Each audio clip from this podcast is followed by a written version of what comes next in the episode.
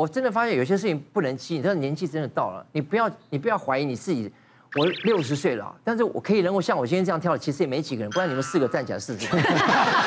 你你你你你了不起了不起！真的。那我那天是这样，我跟小刚他们又是到了另外一间 pub，其中和那天我们他们都在那儿。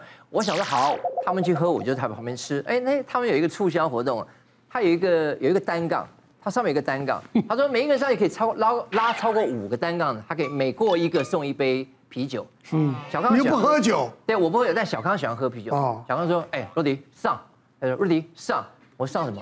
弄一下，弄一下。但是我发现其他人上去拉真的拉不到五个，原因是什么？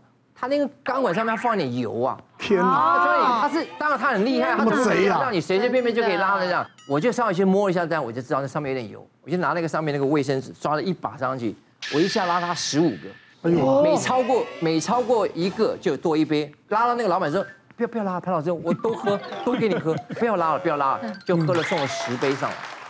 拉单杠对我来讲是小事，拉完了还是一样，因为那个时候很亢奋的上去，哇，没有问题。下来的时候他又痛，他开始又痛，又开始闷了，然后你会觉得，你在旁边你又不好意思让人家看到，就会觉得那种。为什么旧疾复发嘛？对，为什么每次要当我在拉的时候，就就会有这种状况？去检查，你就去找刘医师。对，如果在情绪或是在运动中间会发生心脏的闷跟痛，这个绝对是警讯。哎，可是我。我一天大概跳四个钟头，我从头这样跳到尾，我也没。你那比较 smooth，只有在很用力的时候会有。对，有有些的情况就是说，你如果我们在和缓运动中，你有个热身，心脏准备好 OK，但是有突然的没有热身够，那这个时候真的血管容易痉挛，有时候就瞬间血管痉挛，那时候是非常危险的。所以第一个可能心脏至少去做检查，看心脏是不是有一些病灶。那如果没有病灶的话，其实，在超过五十岁以上的，我们希望在每次运动前或者突然要出力之前要热身，不然有时候瞬间进来，你可能检查血管都正常的，但是您的血管可能就特别敏感。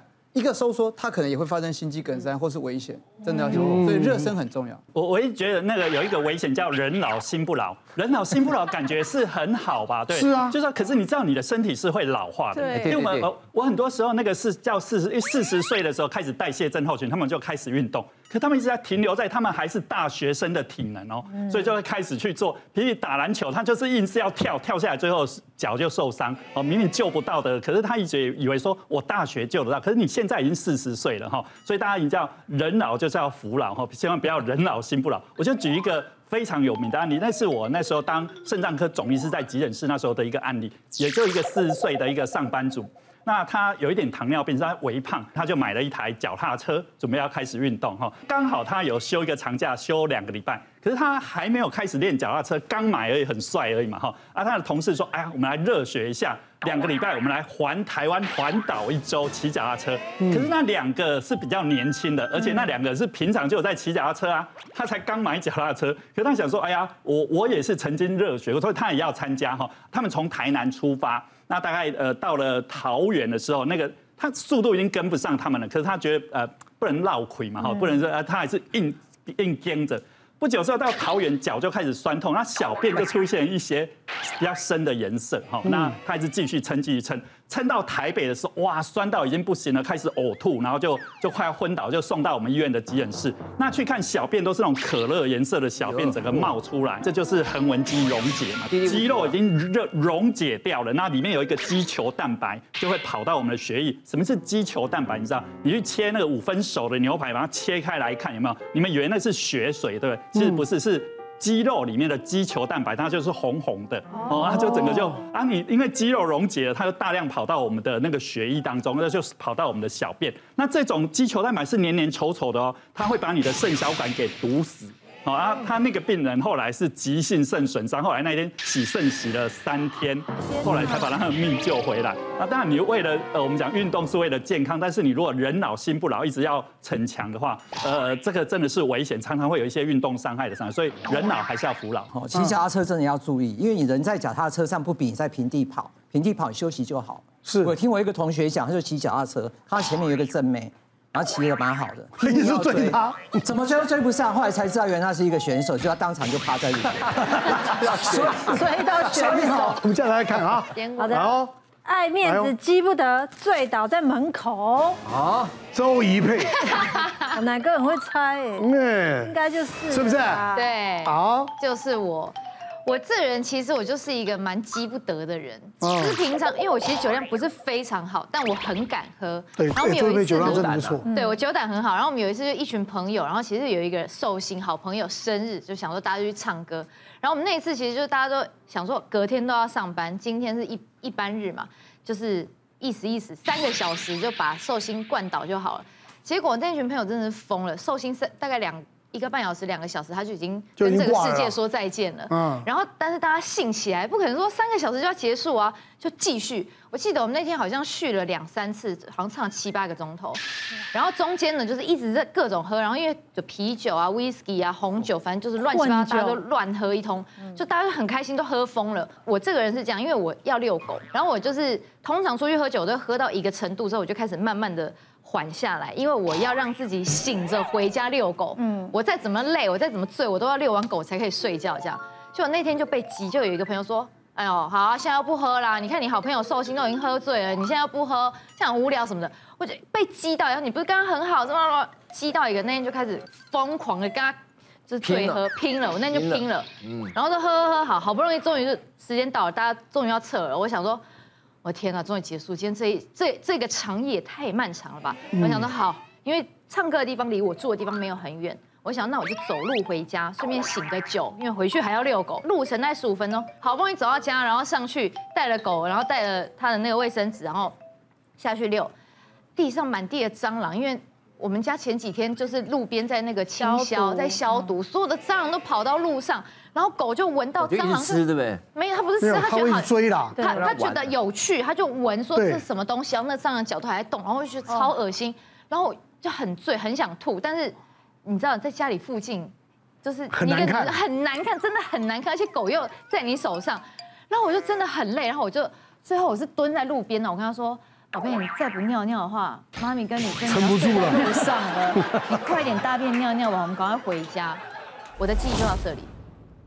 我的记忆就到这里，你就跟蟑螂睡了一晚。我后来起来的时候，我在家里，我鞋子没有脱，躺在我家里面，门有关起来，狗就拎着绳子在这样跑来跑去，在家里这样跑来跑去，这样看着我。断片了，我断片了，我从那边就剪断不见，我也不知道怎么回家的。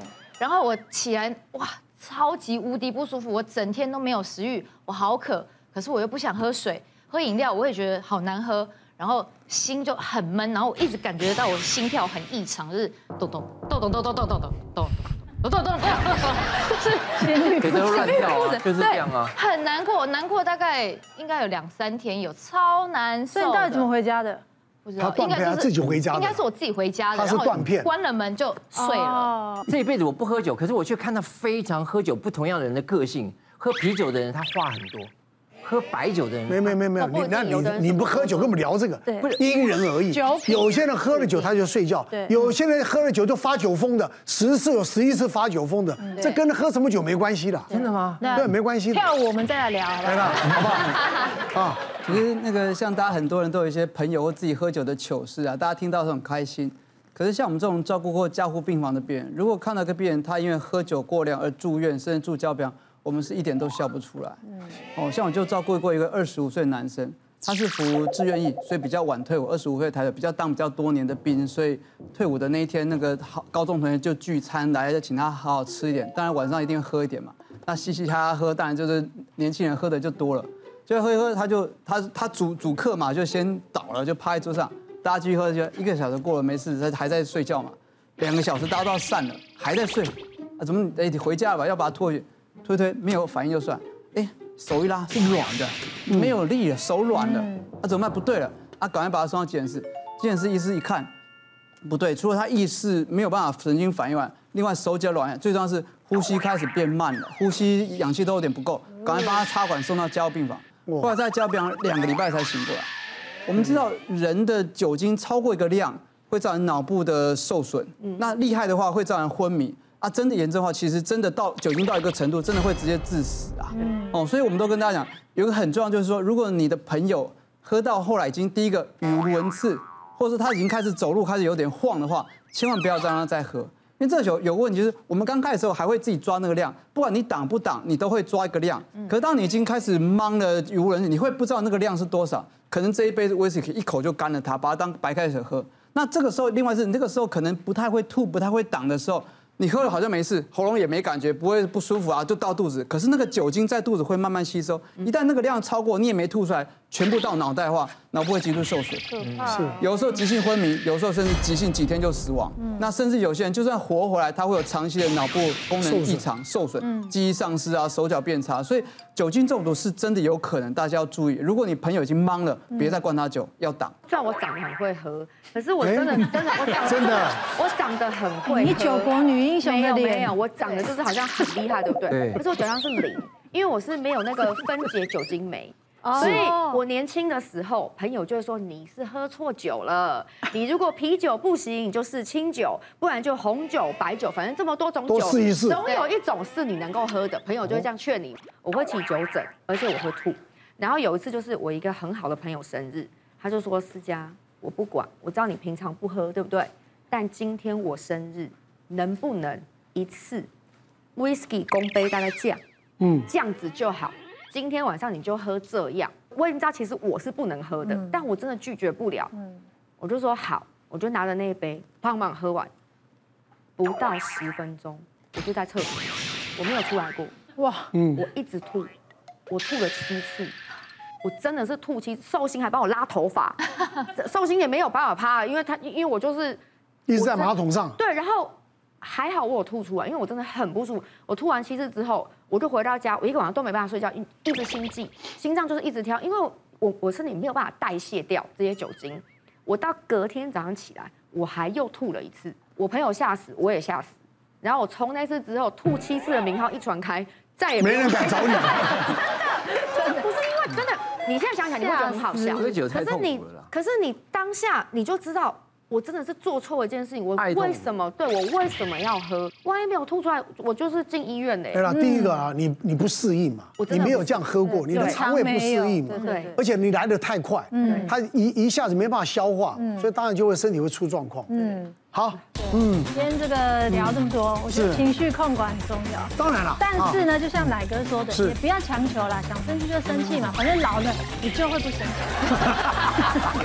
不要让自己太紧绷哈！你学会适当的这个冷静，嗯，放松，是好，来，谢谢大家，谢谢。